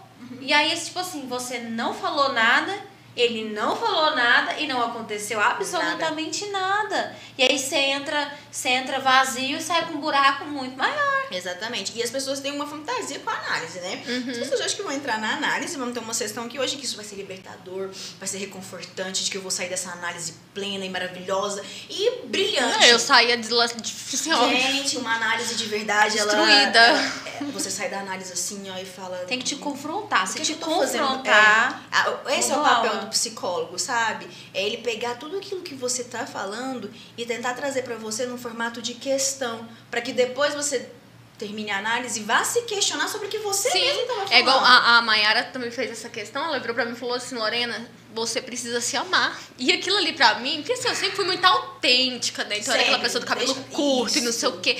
E eu fiquei assim, gente, como assim eu preciso me amar? Eu Mas saí de lá achando que lá é um absurdo. Uhum. Eu acho que aquilo lá, sabe quando aquela coisa fica na sua cabeça assim? Até a outra sessão. me devorando. Eu sentava no sofá e eu ficava assim, gente, será que eu tenho que fazer um esporte? Será que eu tenho que ir pra academia? Porque eu ainda não sabia o que era me O amar de fato. de porque eu achava que o me amar era externo. Exatamente. Até eu, ter, eu- até eu ter um tempo de crise existencial comigo mesma e entender o que era me amar, né? Sim. Entender que, que era de dentro pra fora. Sim. Então isso é muito importante e, e muito sensacional, né? O que a terapia faz a na vida das pra mim pessoas. uma vez, porque assim, como eu sempre fui muito esporte, a questão da vaidade e a questão daquela feminilidade, Uhum. típico modo de dizer, pra mim eu sempre achei que eu não tinha, eu sempre achei que eu, eu, eu ainda, ainda hoje, e agora eu tô chegando perto dos 30, eu acho que é por isso que tá batendo essa questão. Eu não consigo me achar tão feminina quanto as outras mulheres que convivem comigo. Porque não dá pra mim ficar fazendo unha toda semana, não dá pra mim ter unhas longas, Gato, olha isso aqui. Entendeu? Então, assim, é muito difícil. Às vezes você fala, não me incomoda, mas alguns dias específicos, isso bate a porta. Uhum. E é uma bobeira você falar que nunca se sente incomodado. Nem um diazinho, a gente se sente. E aí eu costumava falar para as pessoas que eu era o menino falhado da minha mãe. Sempre na rua jogando bola e desse jeitão, e que eu era frustrada com isso. E por isso que eu sempre vivia nessa questão das tatuagens e essa questão também externa. A minha analista virou pra mim, depois de uma sessão, ela virou e falou assim, olha, pelo que você tá me contando, na verdade, você foi a menina que mais deu certo pra sua mãe, né? Aquilo foi um bang na minha cabeça, gente. Aquilo foi um bang pra mim. Porque eu comecei a me reparar e realmente eu reproduzia e reproduzo a minha mãe e muitas coisas das Porque mulheres. sua mãe é uma mulher forte, uma mulher pra frente, uma mulher que Exatamente. toma a frente da situação e Exatamente. resolve. Então, tipo assim, que tipo de mulher eu realmente estava falando que eu era ou que eu não era? Então, quando ela falou isso, foi um bang pra mim. Também Uhum. me mudou muito. Você achando que você era uma falha e você era a Isso. menina dos olhos, na verdade. Tipo assim, a Exatamente. Michelle é igual E a é mim. engraçado, né? Quando a gente se vê numa situação dessa que você fica. Parece que aquele pensamento que você pensou a vida inteira não era. Você entendeu tudo errado. Tudo errado. Você fala, gente, será que eu cheguei aqui errada? Mas essa foi minha grande frustração, porque sabe o que eu falo? Algumas pessoas, eu acho que elas têm essa crise é, com uma idade um pouco avançada, e aí elas pensam assim, ah, já tá tarde demais pra me Não vou consertar, então eu vou, vou continuar desse história, jeito. E aí eu Acho falo. Bem, e eu falo que o que mais me fez sofrer, assim, que eu fiquei na cama, assim mesmo, foi de pensar assim, gente, eu vivi 25 anos, que foi com 25, né, que eu tô com 27 agora, eu vivi 25 anos sendo uma personagem. E aí eu comecei a me questionar, será que eu realmente gosto dessa banda? Ou eu gostava dessa banda Por porque quê? meu ciclo gostava dessa banda e eu comecei a gostar pra poder sentir aceita. hoje. É exatamente isso que eu tava Aí eu dizer. comecei, tipo assim, a questionar todos os meus, as minhas escolhas, todas as minhas, meus pilares. sim. E, eu, e aí eu comecei a pensar assim, gente, eu vivi esse tempo todo não sendo eu por medo de não ser aceita. Por isso a questão da aceitação é tão difícil. E a gente, como mulher no esporte, isso é muito difícil, gente. Mulher, já ser mulher, Já ser mulher é sociedade muito difícil. Ser uma mulher que decide para um esporte, um esporte predominantemente masculino, é muito mais difícil. Mas tem que ter uma identidade muito formada pra você ir nisso, né? Tenho, e eu vou te falar um negócio. As mulheres que também estão lá do meu lado, elas também têm. Sério, são todas mulheres muito, muito fortes. A gente enxerga isso, Michelle. Eu falo assim que a gente consegue ver quando uma pessoa é bem resolvida com ela, né? A pessoa fica assim, ai, você, você faz esporte por estética, por exemplo. Uhum. Gente, assim, isso me mata. É sério, isso, isso, isso me mata. As Uhum. pessoas às vezes comentam uma foto minha e de vez de virar e falar assim, nossa, você tá ficando mais forte, nossa, não sei, algo nesse sentido que realmente vai fazer, cara, eu tô indo no caminho certo. As pessoas vêm falar um elogio na questão da beleza. Não é que seja ruim. Uhum. É muito bom você ganhar um elogio falando que você tá bonita, que seu corpo é legal e tudo mais.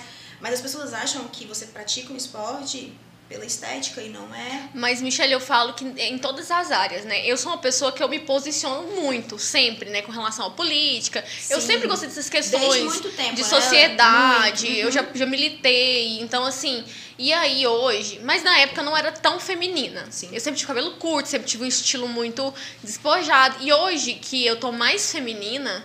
Porque às vezes eu- hoje eu vejo que eu tinha medo de ser feminina antes. É o que tava acontecendo E aí comigo. hoje eu não tenho esse medo, eu percebo que as pessoas tentam me invalidar por eu ser feminina. E eu tinha é como, sacado isso. às vezes algumas meninas, tipo assim, que não não não têm a mesma opinião que eu, ao invés delas virem com um diálogo e a gente conversar e crescer nesse diálogo, não, elas já chegam tipo assim, vai estudar princesa, Uhum. como se eu já não tivesse vivido o contrário daquilo. Exatamente. Uma pessoa não, uma pessoa que não sabe minha história, não sabe o que eu estudei, Não não, sabe nada. onde eu atuei. Quando é que você já fez? Que... E pra você ver, eu cheguei numa conclusão, meu cabelo era grande e ruivo, não sei se você lembra. Lembro. E eu tava com meu cabelo grande, loiro. Só que aí as pessoas começaram a me invalidar exatamente por causa que eu estava ficando mais feminina. A partir de- do ano passado, do comecinho do ano passado pra cá. Gente, vocês sabem o absurdo que eu comecei a fazer e eu fui me tocando do porquê? Eu comecei a cortar o meu cabelo cada vez mais curto.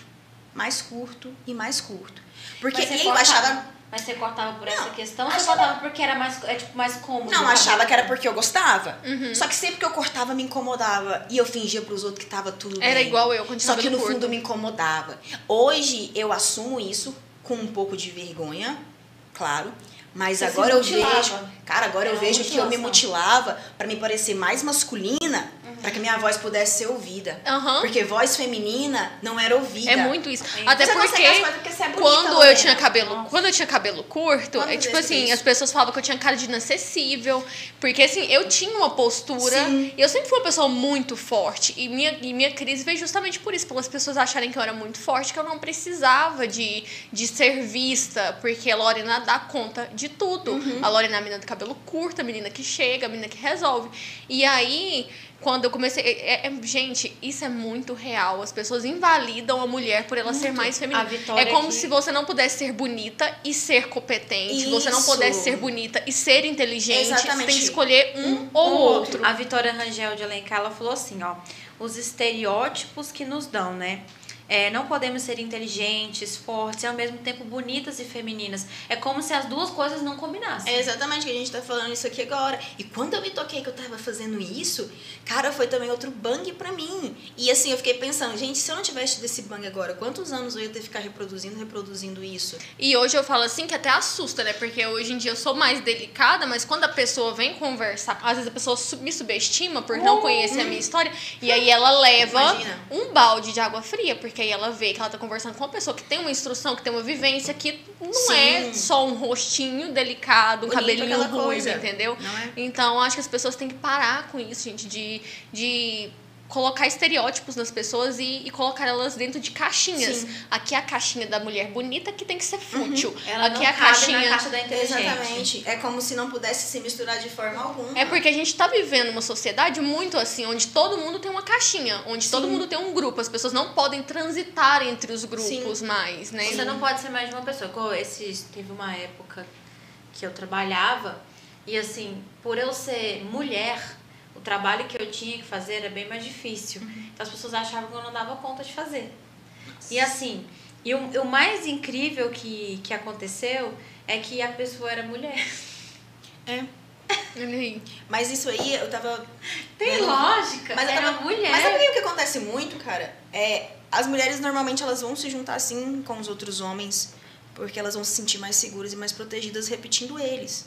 Saca? Então, quando eu vejo uma mulher tendo esse tipo de comportamento, quando eu vejo uma mulher tendo esse tipo de comportamento machista e de diminuir a, a colega, de diminuir outra mulher, normalmente eu iria falar, cara, que chato, ia julgar ela também, mas eu entendo que quando ela faz isso, ela só tá reproduzindo também o papel de quem ela fala, cara, eu preciso reproduzir para que eu possa ser assim. Na verdade, ela tá reproduzindo a, insegurança dela. Exatamente, cara, porque, cara, todo mundo de certa forma, quer ser aceito. Então, quando, acho que quando uma mulher reproduz isso, ela só tá tentando realmente também ser aceita pela sociedade. Infelizmente, a sociedade é, ainda é. Mas sabe o que eu vejo também, Michelle? A gente tá num, num, período que a gente fala tanto de feminismo, a gente fala tanto de apoio às outras mulheres, e eu vejo cada vez no meu ciclo, eu vejo nas mulheres em si, as mulheres mesmos afundando umas às outras, Muito. entendeu? E as mulheres tendo que buscar nos homens certos apoios. Uhum. E aí, com essa do feminismo também, é, vem essa questão de que a gente tem que ser sempre forte de que a gente tem que ser sempre empoderada. Dar conta entendeu? De e aí, a gente não dá conta. E aí é quando vem essa questão da feminilidade, gente. Existem mulheres que querem ser femininas, existem mulheres que querem ficar em casa, existem mulheres que não querem trabalhar e que não Existe. querem assumir essa postura de eu mato um leão por dia, Sim, entendeu? da mesma forma que existe o contrário, que existe mulher que quer ter o cabelo curto uhum. e tem mulher que não e quer tá ter tudo longa. bem. E tá tudo. É sobre a gente isso. Não precisa, a gente não precisa taxar e falar, ó, oh, você tem que se enquadrar no, no formato de mulher. De mulher mulher. Sim. De mulher que é igual a um homem. Porque Sim. o que eu tô vendo, tipo assim, que a gente tá querendo ser. E não é igual, Entende? gente. a gente pode ocupar o mesmo. Comigo, a gente pode ocupar o mesmo lugar de um homem, você pode lutar jiu-jitsu do mesmo jeito Sim. que um homem, mas você não é igual eu não a um sou, homem. É igual assim, todo mundo ficava falando, ah, treina com homem, treina com homem, treina com homem, você vai ficar mais. Gente, é totalmente diferente. Eu treinava só com homem aqui em Catalão, só com homem. Quando eu cheguei para treinar com mulher lá em Araguari, cara, eu falava, o que é isso? Tá errado. E aí você acha que você vai ter mais força, que você vai ser mais rápido, que você vai ser mais inteligente, que você vai ser mais esperta. Não é isso, não tem nada a ver. É porque uma coisa é uma, uma coisa. coisa é uma coisa, outra coisa é outra coisa, sabe? É, é muito difícil essa parte. É isso que eu te perguntar, é. porque essa questão de sair de, um, de uma zona com que você né, uhum. treinava com homens. Nossa, mas foi você, difícil. Mas você achou. É isso que eu te perguntar. Se você achou mais difícil treinar com mulher ou você achou mais difícil treinar com homem? Eu achei mais difícil treinar com, com homem no sentido de força, né? Porque. Eu te pegava o peito, Cara... eu não vou pegar leve com você. E esse tinha dó do seu, esse pegar não, pesado não mesmo. Tinha, não. E o meu sensei na época, né, que era meu namorado, filho de Deus, incentivava o negócio. Senta o porrete dela. Senta o porrete, não tenha dó, não. O negócio era pesadíssimo. Até hoje, assim, sabe? É igual a gente costuma falar no jiu-jitsu. Se você quer ser um leão, você tem que treinar com leões e igual leões. Uhum. Porque se você não fizer isso, você não Só que existe leões e existe leoas. Entende? Então, boa. Exatamente. eu quero essa frase. Dá um corte, leoas, entendeu? perfeito e cada uma tem seu papel, tem. né? O leão tem seu papel e a leoa tem seu papel Cara, de força, de é cuidado. coisa. Mulher é muito mais rápida, muito mais técnica. Você vira e fala, cara, como é que essa menina saiu dessa posição? Eu não sei. É porque mulher, mulher tem, tem um instinto natural Exatamente. de proteção, de cuidado. Então, a mulher tá sempre vigilante. Mulher Ou tá muito. atenta a todos os. Normalmente, quando você vai ver luta de cara, é uma luta extremamente travada. Aquele negócio de força. Você vai ver luta de mulher, cara fica movimentado. É, sim, porque acho que eles ficam com aquela questão do preconceito. Não posso puxar aqui. Exatamente. Não posso pegar aqui, não posso sabe? pegar em tal lugar. Eu, eu vi, Nossa, eu vi é essa diferença foda. de uma luta entre é muito mulheres, tipo assim, elas se, elas se movimentam bastante. Ela não tem essa preocupação de pegar aqui um lugar e achar ah, que tá pegando no lugar. É porque eu acho que tem essa questão, né? A, a heterossexualidade masculina ela é um pouco sensível demais. Frágil. É muito, é muito frágil. frágil. Sabe? Ela não suporta muita coisa, não. Agora, eu falei, é isso. Ó, eu tenho uma pergunta. Por hum. que o jiu-jitsu e como foi superar o constrangimento, se teve algum constrangimento em alguma luta que é agarrada? Nunca tive constrangimento em campeonato. Já tive situações na minha antiga equipe, né? Que aí você se questiona, será que essa mão aqui realmente era necessária? Era necessária. Porque você treinava com homens, né? Com era homem, isso que né? eu ia perguntar, porque, nossa, ah, uma vez teve até um desentendimento louco. Olha pra vocês verem que loucura. Eu tava passando pra pegar a minha, a, a, minha mochila que tava do outro lado do tatame. Eu passei por cima de uma pessoa. Ele tava sentado assim, falei, oh, deixa eu passar aqui rapidinho. Na hora que eu passei, o cara simplesmente se achou no direito de dar um tapa na minha perna. Um tapa na minha perna, como se ele tivesse alguma intimidade com isso. Agora, deu um tapinha na minha coxa. Aí no mesmo dia eu cheguei no meu namorado e falei, cara, aconteceu isso, isso e isso, tá errado. Então, assim, já teve várias situações assim, e várias mulheres podem relatar isso pra vocês. Assédio, cara, de mulher, homem virar pra você e falar assim, nossa, vem cá, me dá um mata-leão desse com a sua. Tem muita piada assim, nossa. ridícula, ridícula. Se a gente posta vídeo assim no Instagram, você tem que ficar tomando cuidado com os comentários. Então eu posto um vídeo agora, Toda hora eu fico atualizando assim, pra me ver se algum cara não fez um comentário eu, Nossa, parece que o, o, o os homens, eles têm a pornografia muito fixada na cabeça. Então, eles veem a pornografia em várias situações. tudo. A mulher que tá, tá limpando a casa, eles veem a, a pornografia ali. A mulher que tá lutando, eles Sim, veem a eles pornografia ficam, ali. Nossa, essa luta agarrada aí, deixa eu lutar com vocês também. Fala, cara, isso aqui tá me dando meu trabalho, isso aqui é minha profissão, isso aqui é uma coisa séria. E você tá fazendo isso, levando pra esse lado, tá me sexualizando enquanto eu tô praticando esporte. Ou E você já seja, sofreu pra algum ser tipo- mulher e forte não serve, mas pra sexualizar o negócio. Não é pra pode. sexualizar o esporte, pode. Pode. Eu, eu tenho uma amiga, Larissa, que ela treina muito, malha muito, Ai, né? eu sei quem que é E maravilhosa. aí, a gente conversa muito sobre isso, porque muitas das vezes ela posta foto do corpo dela, porque tipo assim, ó, tô ganhando resultado, Sim. porque é um esporte também. Inspira É um e a esporte pessoa também. fica contente em ver assim que tá Lógico. crescendo e não sei o quê. E às vezes as pessoas, inter- as pessoas interpretam como estou mostrando o meu corpo. Nossa. Como que você vê isso? Como que é, como que é pra você, Michelle, no Ah, seu é Instagram, por exemplo, isso? É muito difícil, porque eu já escutei muito. Ah, no seu Instagram só tem foto do seu corpo, só tem foto de você pelado na academia. Ah, você só faz history de topzinho na academia. Ah, não sei o que. Gente, o Instagram ele é uma rede para você mostrar determinada parte da sua vida. Você não vai mostrar a sua vida 100% ali, é uma janela. O Instagram para mim é para mostrar esse meu lado, meu lado de atleta. Eu não tô ali para mostrar outra parte da Michelle. E infelizmente ou felizmente o esporte ele mexe com o quê? Principalmente com o corpo, cara. Uhum. Então vai ter sim foto e tudo mais. Mas aí você escuta piada. A muzinha da internet, a gatinha do BJJ. Ah, você faz isso pra aparecer. Você nem gosta de jiu-jitsu, Michelle. Eu vou te dar uma dica pra você Juro. fazer pra isso. Grava um story cantando assim, ó. Toma conta da sua vida. Vamos lá! Toma conta Lançou da a braba sua já, vida. Jéssica. Muito boa essa. Eu. Mas eu aprendi também, o- esses dias, o meu namorado, né, falou, Marina, eu vou te ensinar uma coisa. E ele é muito assim, né, politizado, muito filosófico. Eu falei, nossa, ele vai me ensinar uma coisa assim agora sensacional pra vida, né? Eu até fiquei séria, né? Falou assim, vou te ensinar três palavras pra você sair de qualquer situação. Eu falei, Nossa, eu vou anotar. Era tudo que eu deixa precisava, né? Eu atenta. Aí ele, você vira e fala, vai tomar no cu. Isso. é isso. E assim, isso me deixa muito triste, Lorena, porque se vem esses comentários de gente que você não tem intimidade, tudo bem, mas o que incomoda muito é que normalmente esses comentários vêm de quem tá perto. De quem tá De perto. quem devia te mandar uma mensagem te incentivando. Alguém que devia virar, por exemplo, seu namorado. Uhum. De vez de vir. Põe uma roupa, para de postar story assim. Por que você tá postando isso, essa foto de biquíni aquilo. desse jeito? Ele devia ser o primeiro a falar assim, mozão, que foto maravilhosa. É porque eu falo que isso é Amor, muito inseguro, gente. E, e assim, e aí você fica esperando isso e isso nunca chega. E te deixa frustrado e chega o oposto. A Uhum. sua família que te critica, a sua família que chega na sua mãe e fala, uai, o que, que é isso? Uai, Mas só porque você pode, entende? pode você não pode É. ser feminino. Gente, mas é Gente, uma engraçado, né? Porque aqui, julgam, tipo, você que tá ali no coisa, mas quando eles veem, viam, sei lá, a tiazinha feiticeira lá no, Acha no coisa, achava maravilhoso. Quando eles, veem, quando eles veem as paniquetes. Não, nem precisa ir Quando eles longe, veem as meninas no Big vê outra- Brother. Outra, foto de mina no Instagram do mesmo jeito, às vezes. Às vezes a pessoa tá na academia e tira uma foto idêntica à tua. É linda e maravilhosa. Mas é isso que eu não entendo. Tipo assim, quando é a pessoa do lado, não pode. Mas quando é um estranho, nossa. Eu já escutei a seguinte frase. É porque fulano não é minha namorada, não é minha Nossa. ficante, não é minha esposa, não é minha seja, filha, meio que não é minha mãe. Meio que tu deve, tipo assim. Mas sabe o que eu é vejo? Meu corpo, É tu pe- não as deve pessoas- mostrar o meu corpo. As pessoas que fazem isso são pessoas que, tipo assim, ó, estão frustradas com o brilho do outro. Então ela tem que arrumar alguma forma de invalidar essa pessoa. E aí, a mulher, como isso fere muito a mulher, essa questão do corpo, essa questão de, de tipo, é, ser mal interpretada, então a- a melhor forma de invalidar uma mulher é essa. Eu parei entendeu? um tempo, eu fiquei um tempo sem postar, Ofuscando sabe? ela. E aí uma, uma grande amiga minha, a Amanda, ela que chegou em mim e falou assim, cara, você não vai parar não. Seus patrocinadores te patrocinam pra isso. Você precisa postar assim uma foto na academia, você precisa postar vídeo do seu treino, você precisa mostrar que você tá tendo resultado fisicamente nos seus campeonatos, você precisa ir pra muito campeonato, porque você precisa desse apoio. Eu já passei por isso na questão de, tipo assim, eu vendo roupa. E, gente, é totalmente diferente quando eu mostro uma roupa no cabide, quando eu coloco uma roupa no manequim e quando eu visto a roupa. Exatamente. é Porque, diferente. tipo assim, o público se comunica com pessoas, né? A pessoa Muito. comunica com pessoas. E aí eu já tive, recebi, tipo, recebia, né, em, em certo relacionamento meu, tipo assim, ah, você tá se vendendo, você tá querendo aparecer.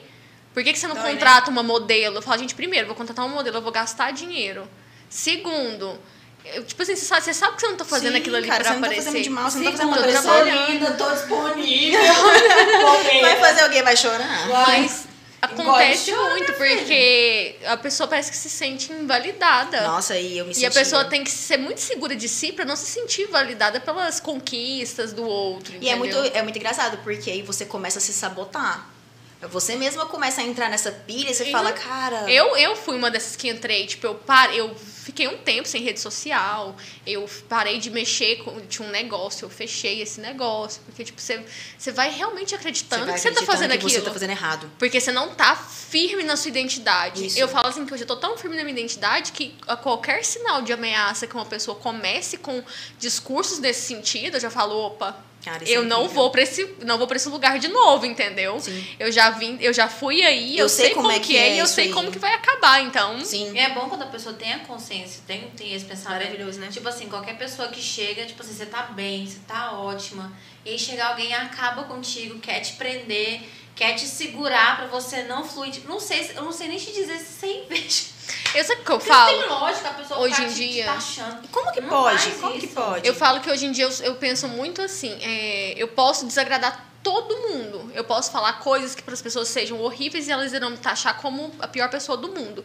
E aí eu penso, Deus, tá tudo certo aí com o Senhor? Tipo, o que eu tô falando tá ruim aos seus olhos? Porque nos, nos piores momentos da minha vida foi eu e Deus. Então a única pessoa que eu não quero decepcionar é Deus. Então, se tá tudo bem para ele, o que o outro vai falar, porque o outro é defeituoso assim como eu. O que o outro vai achar de mim, eu tô nem aí. Então, assim, eu tenho muito- Eu acho que todo mundo tem Deus de uma forma diferente. Sim. Todo mundo se relaciona com Deus de uma forma diferente. Eu tenho muita essa relação de, tipo, Deus, se, se não tá ok, por favor, me, Me dá dá discernimento alguma entender coisa. Uhum. isso. Tipo, Deus, pelo amor de Deus. Porque né? quando você Pelo busca. amor de Deus, Deus. Porque você- quando você busca muitos conselhos, tipo assim, cada um vai te dar um conselho Nossa, diferente. Você vai, eu vou aqui na Jéssica, ela vai me dar um conselho, você vai me dar um outro conselho, aí a minha mãe vai me dar um outro conselho, e eu vou falar assim, e agora, gente? É isso. Eu, eu, Um conselho de quem eu, que tô, eu eu tô começando, eu comecei a entender isso um tempo atrás também. Eu acho que chega um momento, minha mãe fica assim, ai, você fala de jeito como se você tivesse tão velha. Mas não é não, é porque ali quando você tá com 22, com 20 anos, as pessoas, ah, mas só isso de diferença, você tá com 27, 28 agora. Cara, faz uma diferença danada, seis anos na Faz. vida de alguém, faz uma diferença, você amadurece muito. Então, assim, essa questão do, do conselho, eu já fui essa também. Ai, fulano de tal, tá acontecendo isso, isso, isso na Uhum. minha vida amorosa. Pelo amor de Deus, me dá um conselho. Falava uma coisa, e aí ia fazendo, cada pessoa falava uma. O que, que acontecia? Você ficava mais perdido. Não, e você só vai tava. piorando a situação. Cara, você só ia se afundando, porque você queria um socorro, você queria uma ajuda, acabava que não vinha essa ajuda, não vinha esse socorro. Pelo contrário, cara, você ficava era mais afundada de tanta opinião, De tanta nenhuma opinião. era a sua. Uhum, nenhuma na sua. Michele, tem uma pergunta aqui. É, como, é, como que começa a monetizar o jiu-jitsu? Como que é o processo pra você conseguir começar a ganhar dinheiro com jiu-jitsu? Ai, gente, escuta isso. Eu vou trazer minha academia pra cá daqui a um ano. Sério mesmo. Vou trazer, eu vou trazer. Pra você começar a trabalhar com jiu-jitsu, não necessariamente você precisa ser formado em educação física, por exemplo. Você precisa ter um nível de graduação, precisa estar vinculado com uma equipe e ter um sensei, que é um faixa preta, responsável por você. Você pode começar a ministrar aulas de jiu-jitsu quando você pega a graduação de faixa roxa. Hoje eu tô na faixa azul, vou pegar meu segundo grau agora. Então, mais ou menos daqui a um ano, eu pego a minha faixa roxa e já posso ministrar aulas numa academia propriamente minha. Contudo, eu tenho que ter essa supervisão, né, do meu sensei, que é o José Eduardo, lá da equipe Bravos. Vou trabalhar. A, a gente basicamente pega toda a didática dele, toda a linha de trabalho da equipe e começa a aplicar aqui. Então, a partir da faixa roxa, você já pode começar a administrar algumas aulas, mas sempre com essa supervisão. Nossa, eu queria te perguntar sobre as faixas. Como é que é o tempo de você passar, por exemplo, começa com qual cor e acaba com qual cor e qual que é o processo de passar de uma para outra? Então, se você já começa o jiu-jitsu igual eu comecei, já né, no adulto, você começa já velho, você pega a faixa branca, azul, roxa, marrom e preto. Agora, se você já começa mais novinho, criança, adolescente, tem algumas faixas intermediárias, a amarela, a verde, a laranja. Então, assim, vai de acordo com a sua academia essa graduação. O, o Habib, meu, mi- ele no judô, eu não sei se é muito igual, não sei o que. Ele, tipo assim, era branca e Uhum. depois mudava ponteira. Tipo, mudava, não mudava a faixa inteira. Eu sei que a graduação do judô ela é diferente, ela É, muda a aí, tipo, ponteira. a ponteira cinza e depois ponteira não sei que cor. Tanto que eu tenho uma dificuldade muito grande com ele aqui, porque eu queria colocar Uhum. ele de volta e eu. Não, gente, Não tem judô Não em tem catalão. judô em eu catalão. estou louca atrás de um professor de judô aqui Gente, nessa cidade, eu já rodei. Pelo amor de não Deus. existe judô aqui, o judô mais próximo é Uberlândia, que eu já procurei em Pires do Rio, já procurei nessas Não, cidades Michelle, vizinhas, pelo amor não de Deus, tem. vamos trazer o judô aqui eu, pra Catalão. oh, sério mesmo, só lá em Uberlândia que eu tô achando, viu? E, gente, o judô, ele é incrível também. É E o meu incrível. menino, ele se nega a fazer qualquer outro. Eu Falei, karatê. Não, Não. não, quero karatê, eu quero judô. Judô. Eu, jiu-jitsu. Não, eu quero judô. Então, tipo assim, o meu filho não tem judô aqui. Vamos ter que dar um jeito. Então, É a nossa realidade. Gente, vocês não sabem o que a mãe faz por causa de um filho? Faz Eu tudo. vou fazer Vamos. ter judô nessa cidade, pelo Vai- amor vamos de fazer Deus. ter judô nessa cidade, por favor? Vamos, vamos levantar tem, um- não tem. Já procurei passar também, Não, não, e tem- gente, alguma academia aí traga um professor de Uberlândia e implante o judô aqui, é excelente pra criança, né? Sobre você falando de, tipo assim, como que gradua no jiu-jitsu, cara, depende muito da sua academia. Aqui em Catalão funcionava o seguinte: o sensei olhava pra sua cara e falava, acho que pega. Uma faixa azul, acho que não pega. chegava pra. Te, dia te fazer dava. O teste, tipo assim, faz o teste pra ver Não, se tá aqui bom. não tinha teste. Aqui em Catalão não tinha. O cara olhava pra você, se gostasse de você e achasse, de acordo com critérios dele, sabe-se lá quais são os critérios que ele usava, ele te dava um grau, ele te dava uma faixa. Lá em Araguari é diferente. Lá em Araguari você tem o tempo mínimo, né? Que também assim, é estipulado pela CBJJ. Cada faixa tem seu tempo mínimo. E aí lá pra você conseguir pegar a faixa, mesmo com tempo mínimo ou não, a gente tem como se fosse uma lista de golpes básicos que você tem que saber obrigatoriamente. Tipo, cada faixa você tem que aprender. Você tem que aprender X golpes. golpes. Ah, você vai passar para aquela? Beleza, mas você tem que estar apta a fazer tudo que tá nela.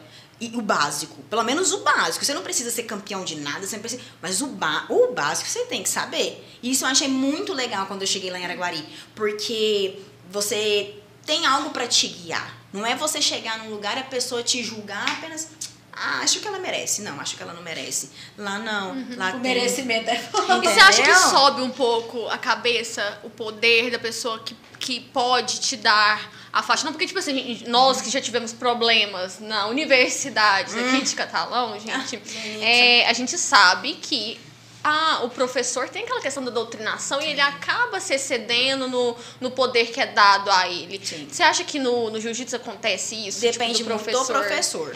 Eu já tive professores que sim, é, já vi professores que fazem isso. Atualmente o meu não. O meu é muito diferente. O meu é aquele que te incentiva. Exatamente. O total. Assim como todos os lugares, tem pessoas boas, tem pessoas ruins. Exatamente. É o que a gente tava falando. Tem que parar de falar que todo lugar É, gente porque assim, eu, eu não estou é? falando da faculdade, mas eu tive professores maravilhosos. Sim. Professores assim que eu, que eu falo, cara, Nossa. que sensacional. Mas também tem os que. O problema é que a força contrária parece que ela Que te ela- suga mais, exatamente. né?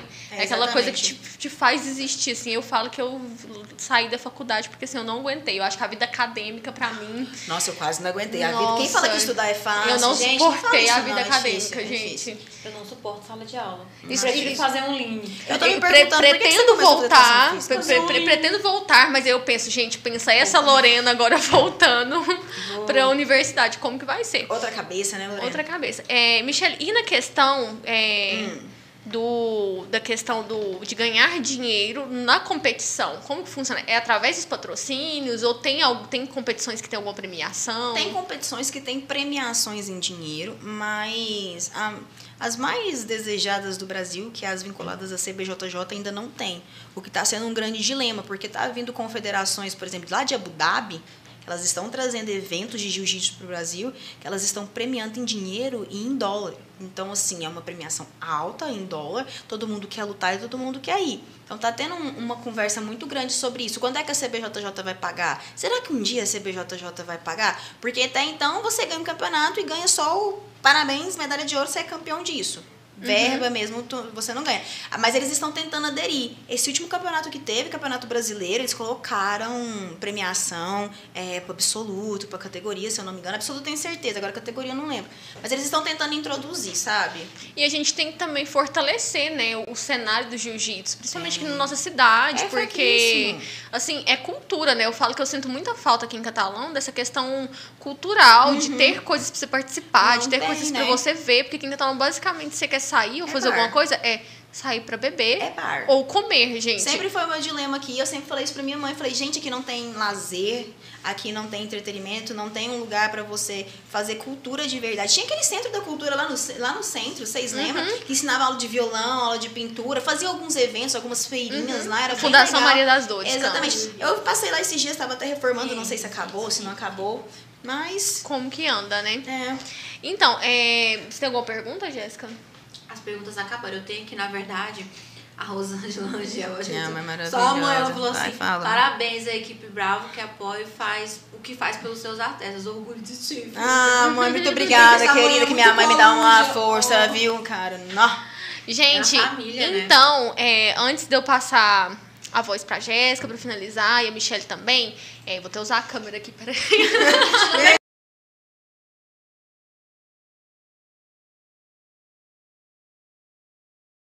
da Jéssica, né? Da Jéssica, da Michelle. Você não quer E ver, Ah, o- apaixonada. a história da Michelle e tudo que ela faz, né, para poder estar participando, para poder estar treinando. Eu queria fazer um apelo para todo mundo, né, que tá assistindo a gente, todo mundo que vai assistir depois, porque como ela mesma falou, ela não tem nenhum incentivo, nenhum incentivo do da nossa cidade para poder estar fazendo isso, né, para poder se deslocar para Guari, para poder se manter, né, presente. Aconteceu a a questão do notebook, graças a Deus a rede de apoio dela ajudou ela na vaquinha. E assim, antes mesmo disso eu vi que você tava vendendo rifa, né? Sim, eu tô Eram fazendo duas. rifa Você vende rifa ainda? Agora eu não tô vendendo mais, eu vendi. É, Infelizmente não deu pra levantar o dinheiro que eu tava precisando pra ir pra um campeonato que eu queria. Mas vai dar certo um dia. Então, gente, vamos. Quem puder, né? A gente vai disponibilizar o Pix da, da Michelle. E quem puder tá ajudando com qualquer quantia, gente. Às vezes, sei lá, gente. dois reais. Se cada pessoa der dois reais, Nossa. ela cria um caixa para poder estar participando dos próprios, próximos campeonatos, tá representando a nossa cidade. Então, assim, a gente fica muito com um discurso de ah, fulano não faz, ah, fulano não faz. Mas vamos chamar a gente para autorresponsabilidade e vamos ser embaixadores daquilo que a gente acredita. Então, se a gente realmente acredita que o esporte é algo que transforma a vida das pessoas, e se a gente cobra do nosso governo, incentiva o esporte, vamos nos colocar na posição de alguém que pega dois reais que seja e apoia uma pessoa que está acordando todos os dias para poder viver o sonho dela. Então fica aqui meu apelo, né? A gente vai disponibilizar o Pix, vai fazer um corte né, né, nessa, nesse vídeo e vai colocar e vai colocar o Pix dela disponível lá nos stories, tá? Obrigada. Obrigada. Passar a fala pra Jéssica. Jéssica tá ali na de chocolate. Lambe, lambe. Tururu, tururu, tururu. No Tururu, tururu, tururu. Vamos, Fajola, vamos encerrar essa, essa live, que ela veio pro meu colo, porque o pai dela mandou. Noel. Tá bem. Ele me deixou.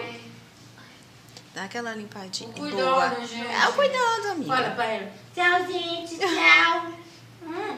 Gente, eu quero agradecer a todo mundo que assistiu a live, que tá aqui conosco pelos comentários, pelas palavras de carinho, Muito obrigada, de amor, gente. tá? Muito obrigada a todo mundo. Quero agradecer mais uma vez a galera do, Her do Heralds. Tava top. Tava top. Nossa, tava Gente, agradecer o patrocínio do Heralds e dizer que se você quer ser um patrocinador também, você pode me procurar, procurar a Jéssica, procurar até o José também, viu? E às vezes vocês têm mais vínculo com ele ou comigo, mais, Uhum. mais liberdade, enfim, qualquer um dos três. Se você quer ser um pa- patrocinador do podcast, você pode procurar a gente e a gente estuda a melhor forma de você estar tá sendo um patrocinador. Vai ser bem-vindo. É, antes de a gente encerrar, gostaria de lembrar que quarta-feira que vem a, a musa do Galo vai estar lá. Ah, não vou perder. Maravilhosa. Chique. Nossa, ela é Trava na pose, gente. Nossa. Chapa no zoom, dá um Eu close acho que eu não consegui ficar do lado Ela- dela, que ela é um butelão. de Ela é muito eu sou baixinha. alta. Assim. Não, mas ela é um mulherzão, minha Nossa, filha. gente, tô- ela é. É, não, ela é. Ela é. Ela é um mulherzão. Então é isso, gente. Muito obrigada pela presença de todos nessa live, tá? Com Deus e até quarta-feira. Não se esqueça. Ah, tem um sininho aí que você pode estar acionando para as próximas programações. A gente está tentando deixar tipo quarta e sábado. A gente vai abrir mais esse dia para colocar, porque como tá tendo muito convidado, então a gente vai abrir mais um dia na quarta-feira. Eu vou até mudar lá no, no Instagram, tá bom? Então até quarta-feira que vem, gente. Beijo. Eu vou deixar assim as considerações finais para Michelle para agradecer quem ela quiser agradecer, para ela deixar a fala dela de incentivo para você que tá aí parada achando que tudo acabou, que não dá para para fazer. Então, vou deixar aí a fala final com ela, com a Michelle. É, gente, então pra terminar, muito obrigada pelo convite, foi maravilhoso. Sério, na hora que a Lorena falou quer participar, eu falei, nossa senhora, na hora, muito obrigada. Esse espaço pra mulher falar é muito importante. Continuem, por favor, o trabalho de vocês está sendo incrível. Tomara que seja um sucesso, mais do que já tá sendo. Gente, patrocina, manda muita comida, porque a gente gosta disso aqui, tá Manda bom? foods. Por favor. Mulher adora comer. Ama. E pra terminar, eu queria realmente deixar aqui, do fundo do meu coração, ah, eu acho que agora eu choro, é, falar pra minha mãe, pra minha família, o quanto eles são importantes pra mim e que pros meus amigos, que amigos eu amo, amo vocês e vocês são as pessoas mais importantes da minha vida. E pra minha equipe, pro meu sensei, que Um lencinho. se não fosse vocês, talvez hoje eu nem estaria aqui. E quem sabe, quem me acompanhou sabe do que eu estou falando. Então, muito obrigada a todos vocês.